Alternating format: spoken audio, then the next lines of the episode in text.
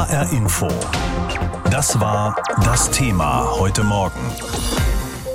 Mariupol, die Hafen- und Universitätsstadt am Ufer des Asowschen Meeres, ist schon weitgehend zerstört. Eine Stadt, in der die meisten Einwohner Russisch als Muttersprache haben.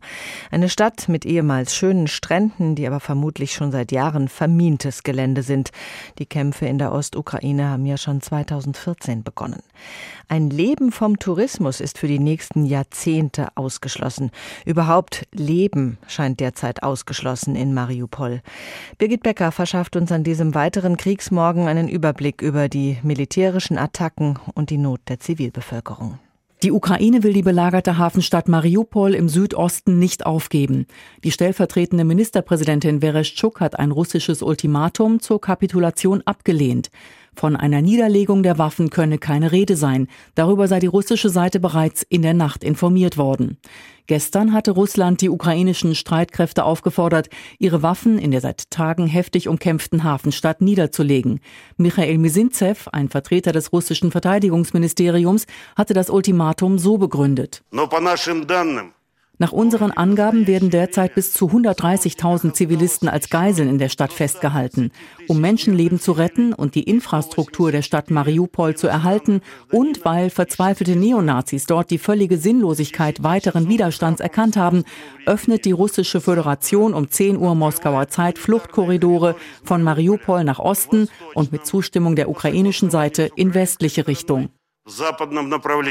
Der ukrainische Präsident Zelensky sagte in seiner Videobotschaft heute Nacht, das russische Militär hätte auch am 25. Tag des Angriffskrieges die von ihm erfundenen Nazis nicht gefunden, vor denen es angeblich die Ukrainer schützen wolle. Zelensky bezog sich auch auf diesen Angriff. Im belagerten Mariupol warfen russische Flugzeuge eine Bombe auf eine Kunstschule für Kinder. Es gab dort Leute, die sich vor Granaten und Bombenangriffen versteckten. Es gab keine militärischen Stellungen. Es waren ungefähr 400 Zivilisten, hauptsächlich Frauen, Kinder, ältere Menschen dort. Sie liegen unter den Trümmern. Wir wissen nicht, wie viele im Moment am Leben sind, aber wir wissen, dass der Pilot, der diese Bombe abgeworfen hat, definitiv abgeschossen wird, da fast 100 dieser Massenmörder bereits abgeschossen wurden.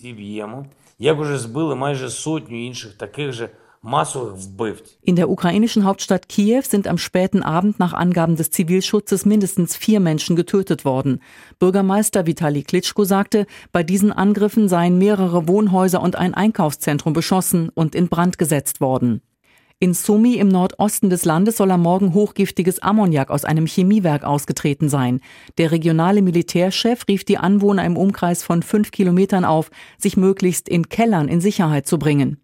Das russische Militär hatte der Ukraine in der vergangenen Woche vorgeworfen, unter falscher Flagge einen Chemiewaffenangriff auf Zivilisten vorzubereiten.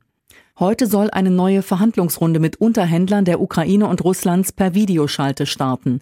Arbeitsgruppen beider Seiten hätten intensiv gearbeitet. Nach ukrainischen Angaben gibt es Anzeichen, dass Moskaus Position realistischer geworden sei. Die Verhandlungen über ein Ende des Krieges könnten nach Einschätzungen des ukrainischen Präsidentenberaters Podoljak noch mehrere Wochen dauern.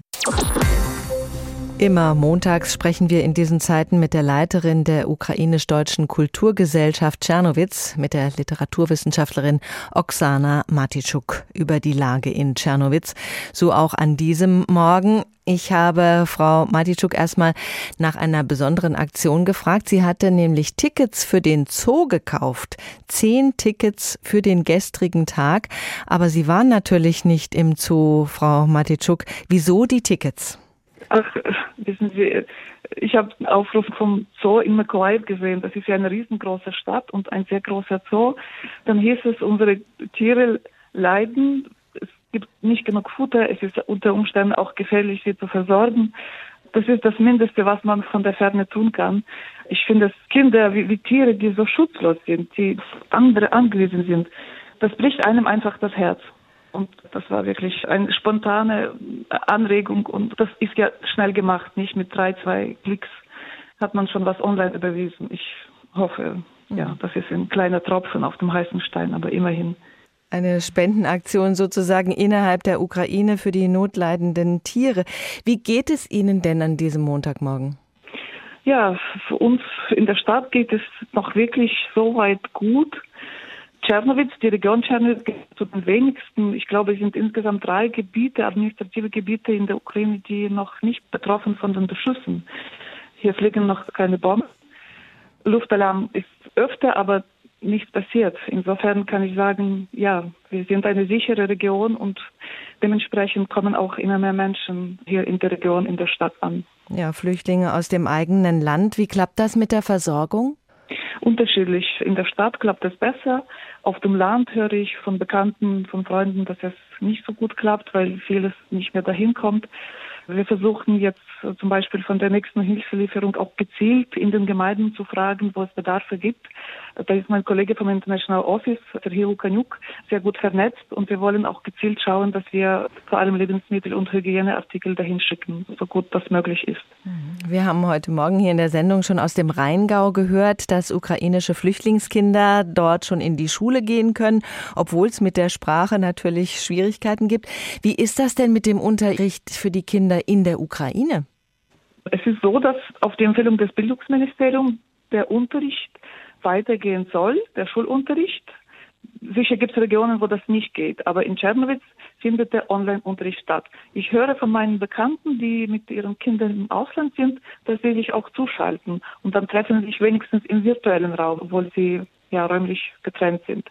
Wir haben an der Universität auch jetzt mit dem Unterrichten begonnen, seit dem letzten Montag. Meine Erfahrung war, dass sich mehr Studenten zugeschaltet haben, als ich es erwartet habe, ehrlich gesagt. In den letzten drei Wochen haben sich vor allem junge Familien mit Kindern auf den Weg gemacht, raus aus dem Kriegsgebiet, irgendwohin, wo auch die Kinder sicher sind. Wie kann man ihnen helfen, in ihrem neuen Alltag anzukommen und wenigstens ein bisschen Normalität zu erleben? Dabei spielt Schule eine wichtige Rolle. Noch gibt es flächendeckend weder Vorlaufkurse noch Intensivklassen, aber die ersten Kinder und Jugendlichen laufen im Unterricht schon mit, ganz unbürokratisch, wie Birgitta Söhling aus dem Rheingau berichtet. Große Pause an der Grundschule in Kiedrich. Svea und Minou nehmen Katja an die Hand und laufen mit ihr ins Freie. Die Achtjährige aus der Ukraine ist seit kurzem hier in der dritten Klasse. Sie hat eine sehr schöne Schrift und sie malt auch und sie schreibt auch. Also sie weiß alles, aber die Buchstaben ist alles neu für sie. Sie kann halt auch schon mal rechnen. Ja. Zusammen spielen und lernen, das geht auch ohne große Worte. Zeichensprache hilft und Neugier aufeinander, erzählt Matthias. Sie kann kein Deutsch und wir können kein Ukrainisch. Das ist das Problem bei uns leider. Wir lernen alle ein wenig Ukrainisch. Das ist unsere Lösung für das Problem. Niemand weiß momentan genau, wie viele Familien mit Kindern schon in Hessen angekommen sind. Die offiziellen Zahlen bilden die Wirklichkeit nicht ab, weil viele bei Freunden oder Verwandten untergekommen und noch nicht registriert sind. Unklar ist auch, wie viele Familien noch kommen werden, die bislang in Polen ausharren. Hessen will die schulpflichtigen Kinder durch Vorlaufkurse an Grundschulen und Intensivklassen an weiterführenden Schulen bestmöglich integrieren, sagt Kultusminister Lorz. Was wir jetzt zusätzlich versuchen, mit Blick darauf, dass die Kinder hoffentlich ja auch zeitnah in ihre gewohnte Heimat zurückkehren können, das wollen wir alle hoffen, ist, dass wir auch ukrainische Lehrmaterialien heranziehen, auch ukrainische Lehrkräfte, wenn sie denn hierher kommen. Bis sich alles zurechtgeruckelt hat und solche Maßnahmen greifen, sollen und dürfen die Kinder trotzdem in die Schulen kommen. An der John Sutton Grundschule in Kiedrich laufen vier Mädchen fürs Erste einfach so im Unterricht mit, erzählt Lehrer Gabriel Heun. Er hat selbst zwei Familien aus der Ukraine bei sich aufgenommen. Es gibt keinen fertigen Plan. Wir haben auch jetzt momentan hier bei uns an der Schule noch keinen Deutschkurs in dem Sinne quasi eingerichtet, wo die Kinder jetzt eine Kleinstbetreuung oder so hätten. Das heißt, die Kinder kommen momentan einfach in die Klassen mit rein. Es startet mit einer Alphabetisierung, da eben das ganze Alphabet von uns ihnen so nicht vertraut ist. Wir schauen ein bisschen, was können die Kinder schon. Gerade in Mathe kann man natürlich anders schon ansetzen als jetzt eben mit der deutschen Sprache. Nicht einmal Schulbücher haben sie auf die Flucht aus der Ukraine mitgenommen, seufzt die 34-jährige Alina. Sie begleitet ihre kleine Tochter und die anderen Mädchen vormittags in der Grundschule, denn sie spricht etwas Deutsch und hilft, die Kinder zu beschäftigen. Ein bisschen malen, ein bisschen schreiben, ein bisschen lesen und dann für Kind ein bisschen Worte. Ich, du, ist, wir, so. Muss ein bisschen lernen Deutsch. Schule, Hausaufgaben, Spielgefährten, das gibt dem Alltag Struktur und einen Anstrich von Normalität, auch wenn Krieg und Flucht das Leben radikal verändert haben, sagt Alina. Ich weiß nicht, wie hier lange. Ein Monat, zwei Monate, ein Jahr, das ist keine Ahnung. Und das nicht sie Kind sitzen im Haus und mit Handy spielen, aber ein bisschen, bisschen lernen. Das ist sehr gut. Ein bisschen Deutsch lernen. Der Herr erhebe sein Angesicht auf dich und gebe dir Frieden. Mit diesem biblischen Segenswort schließt immer der evangelische Gottesdienst. Auch gestern wieder in vielen Kirchen im ganzen Land. Frieden, den gibt es derzeit nicht in der Ukraine. Auch an diesem Montagmorgen können wir leider nichts anderes verkünden. Es gibt auch kaum einen Lebensbereich, den dieser Krieg nicht irgendwie betreffen würde. Auch die Kirchen versuchen, Haltung zu zeigen. Ich habe darüber mit Dr. Beate Hofmann gesprochen. Sie ist Landesbischöfin der Evangelischen Kirche von Kurhessen-Waldeck. Gestern wurde in vielen Gottesdiensten der Krieg thematisiert in den Predigten. Das ist vielen Pfarrern und Pfarrerinnen ein Anliegen. Frau Dr. Hofmann, Kirche, Glaube, das ist für viele auch immer wieder ein Anker in schwierigen Zeiten. Und in diesen schwierigen Zeiten sind wir zweifellos. Spüren Sie da schon mehr Interesse an Ihrer Dienstleistung, wenn man das mal so nennen will? Also wir merken im Moment ein großes Bedürfnis nach Orientierung. Hm. Wenn Sie auf die Gebetswand auf unserer Homepage gucken, sehen Sie, dass da sehr viele junge Leute Gebete hinterlassen als Ausdruck ihrer Sehnsucht nach Frieden und sicher auch als Ausdruck ihrer Angst und ihren Gefühlen von Ohnmacht. Und ansonsten ist eine wichtige Dienstleistung der Kirche im Moment einfach die Unterstützung für Flüchtlinge und die Hilfe für Menschen in der Ukraine zu organisieren. Dieser Krieg bringt Christen in eine ziemlich schwierige Lage, wenn es um theologische und auch ethische Fragen geht, Menschen in Not zu helfen. Das gehört ja zum Christsein ganz selbstverständlich dazu, Gewalt abzulehnen natürlich auch. Aber dann wird es schon kompliziert. Wie steht es um Waffenlieferungen an das attackierte Land, die Ukraine? Sind die aus christlicher Perspektive legitim? Also es gibt aus christlicher Perspektive natürlich ein Recht darauf, sich zu verteidigen. Und von daher halte ich auch Waffenlieferungen für legitim, aber sie führen uns natürlich in ein massives Dilemma hinein, weil jede Waffe, die eingesetzt wird, wird eingesetzt, um Menschen zu töten. Und die christliche Botschaft zielt sehr klar nicht auf Krieg, sondern auf Frieden und nicht auf Hass, sondern auf Liebe und Verständigung. Und deswegen sind wir tatsächlich in einem Dilemma, nämlich in diesem Dilemma einerseits einen Aggressionskrieg irgendwie zu stoppen, und auf der anderen Seite in dem klaren Wunsch, aus der Spirale der Gewalt auszusteigen.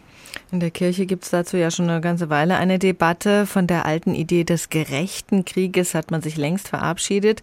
In der Friedensdenkschrift der Evangelischen Kirche in Deutschland 2007 war vom gerechten Frieden die Rede. Und jetzt wird unter dem Stichwort rechtserhaltende Gewalt diskutiert. Da geht es auch um Selbstverteidigung mit Waffen. Wo steht die Evangelische Kirche da in der aktuellen Situation? Genau in diesem Dilemma. Und das loten wir im Moment intensiv aus, um zu sagen, das, was wir 40 Jahre lang oder eigentlich seit dem Ende des Zweiten Weltkriegs gesagt haben, nämlich Krieg soll nach Gottes Willen nicht sein, das ist ja nicht falsch geworden mit dem 24. Februar. Mhm. Aber die Situation ist so, dass es da eben im Moment keine einfachen Antworten gibt und es keine Lösungen gibt, wo man sagt, das ist jetzt richtig und so verhalten wir uns ohne dass wir schuldig werden. Aus meiner Sicht gibt es da im Moment nur verantwortliche Entscheidungen und die können trotzdem falsch sein. Egal wie wir uns entscheiden, werden Menschen darunter leiden. Auf jeden Fall richtig macht man es mit Friedensgebeten, Spendensammlungen, Hilfskonvois. Wie erleben Sie da gerade Ihre Kirche? Ich erlebe da im Moment ein hohes Engagement, eine große Bereitschaft zu helfen. Das ist etwas, was wir 2015 schon mal sehr gut eingeübt haben, als die Geflüchteten zu uns kamen. Und all das, was wir da gelernt haben, wird gerade wieder aktiviert. Es werden Quartiere freigeräumt, es werden kirchliche Häuser für Flüchtlinge aufgemacht. Es gibt ein breites Netzwerk, um traumatisierte Menschen auch zu begleiten, zu beraten. Es gibt viel Unterstützung, wenn es darum geht, Sprachbarrieren zu überwinden. Und was finde ich auch sehr wichtig ist, wir haben ja ein europäisches Netz der Kirchenpartnerschaften, zum Beispiel wir hier in Hessen nach Rumänien. Und das heißt, wir unterstützen im Moment auch die rumänische Kirche in der Hilfe für Geflüchtete, die aus der Ukraine nach Rumänien kommen oder auch bei Hilfstransporten über die Grenze. Wir leben gerade in schwierigen, verunsichernden Zeiten. Wie kann der Glaube helfen, mit so einem Krieg klarzukommen? Für mich ist der Glaube etwas, was Hoffnung stärkt und was hilft, fokussiert auf Frieden und nicht auf Hass zu sein. Das heißt, für mich ist der Glaube eine Möglichkeit, auch meine Ängste, meine Sorgen, meine Verzweiflung, meine Ohnmacht zum Ausdruck zu bringen, aber auch mich an Hoffnungsgeschichten zu orientieren und meine Kraft darauf zu richten, mich nicht zu Feinden machen zu lassen, sondern in dieser Haltung des Friedens und in der Suche nach dem Frieden zu bleiben. Ein Krieg ist ja auch immer Gelegenheit, neue Waffen im realen Einsatz zu testen, und das macht Russland gerade. Russland hat nämlich als erstes Land eine Hyperschallrakete entwickelt. Sie haben wahrscheinlich schon davon gehört, und diese Hyperschallrakete wird nach Angaben des russischen Verteidigungsministeriums in der Ukraine eingesetzt. Wie jeden Morgen informierte der Sprecher des russischen Verteidigungsministeriums Igor Konaschenkov auch am Samstag im geschäftsmäßigen Ton die Öffentlichkeit über die jüngsten Einsätze in der Ukraine. Am 18. März zerstörte das luftgestützte Raketensystem Kinjal mit ballistischen Hyperschallraketen ein großes unterirdisches Lager mit Raketen und Munition der ukrainischen Truppen im Dorf Delyatin in der Region Ivano-Frankivsk. Vielleicht war es die Beiläufigkeit, mit der der Einsatz der Hyperschallrakete vermeldet wurde, vielleicht die Angst vor Falschmeldungen. Jedenfalls dauerte es einige Zeit, bis die Nachricht Wellen schlug. Denn hier geht es um den vermutlich ersten Einsatz einer völlig neuen Waffendimension. Der Dolch oder russisch Kinjal ist eine extrem schnelle Rakete, die mit mehrfacher Schallgeschwindigkeit fliegt. Zudem soll sie bis zuletzt manövrierfähig sein. Das erlaubt ihr alle existierenden und ich denke sogar alle künftigen Systeme der Luft- und Raketenabwehr zu überwinden und nukleare bzw. konventionelle Sprengköpfe über 2000 Kilometer zum Ziel zu bringen verkündete Russlands Präsident Wladimir Putin schon im März 2018, nicht ohne Stolz. Zuvor war das System erfolgreich getestet worden. Russland gilt seitdem als führend auf dem Gebiet. Abgefeuert wird die Rakete aus großer Höhe, zum Beispiel von Kampfjets. Erst in sicherer Entfernung vom Flugzeug, das zeigen Aufnahmen des russischen Verteidigungsministeriums, zündet das Raketentriebwerk. Die Lenkwaffe steigt dann auf eine Höhe von circa 20 Kilometer. Die Steuerung erfolgt, so vermutet man, über das russische Satellitennavigationssystem GLONASS. Eine hochpräzise Waffe, die kein Raketensystem aufhalten könne, so der regierungsnahe russische Militärexperte Igor Karotschenko im Interview mit dem privaten Sender RenTV. Denn es gibt in keinem NATO-Land, nicht mal in den USA, Mittel, um sie abzufangen. Deshalb ist das momentan eine absolute Waffe. In der Ukraine wurde sie auch am Sonntag wieder eingesetzt. Dieses Mal soll ein Treibstofflager der ukrainischen Armee getroffen worden sein. Im Westen wird der Einsatz der hochmodernen zerstörerischen Waffe mit Sorge gesehen. Er zeige, dass der russische Präsident bereit sei, alle dem Land zur Verfügung stehenden Mittel einzusetzen, um die Ukraine zur Aufgabe zu bewegen. Ein Dolch für die russische Militäroperation. Christina Nagel über den Einsatz der russischen Hyperschallrakete. Thank you.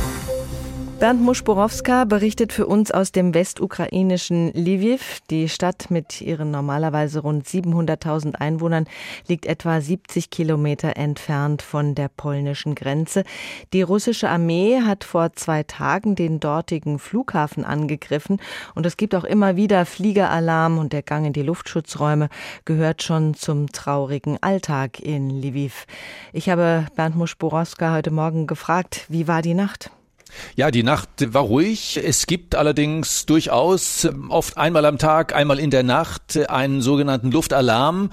Dann heulen draußen die Sirenen. Die Hotels machen Durchsagen an alle, dass man empfiehlt, in die Keller zu gehen. Allerdings sind die Menschen hier in Lviv alle sehr entspannt. Man könnte hier fast vergessen, dass man sich in einem Land aufhält, das sich im Kriegszustand befindet. Äh, eigentlich das ganze Wochenende war hier ein, ja, ganz buntes Treiben auf den Straßen draußen äh, wunderschönes Wetter, die Leute haben das Wochenende genossen. Luftalarm bedeutet für die meisten, dass sie natürlich bisschen, sagen wir, besorgt sind, aber eigentlich nicht so besorgt, dass alle wirklich gleich in die Luftschutzkeller stürmen, denn eine wirkliche Bombardierung von Lviv wird nicht erwartet. Die Kämpfe sind von hier weit weg. Das, was hier am Flughafen stattfand vor einigen Tagen, war eben eine tatsächlich gezielte Aktion offensichtlich auf ein entsprechendes Haus am Flughafen, wo Flugzeuge repariert werden oder Waffen repariert werden. Von daher ist man hier in Lviv sehr entspannt. Also noch weitgehend normales Leben in Lviv. Das Hauptkampfgeschehen spielt sich in der Ostukraine ab. Das heißt auch, dass viele der Menschen, die ihre Wohnorte im Osten des Landes haben, diese Wohnorte verlassen haben und jetzt auch im Westen des Landes Schutz suchen.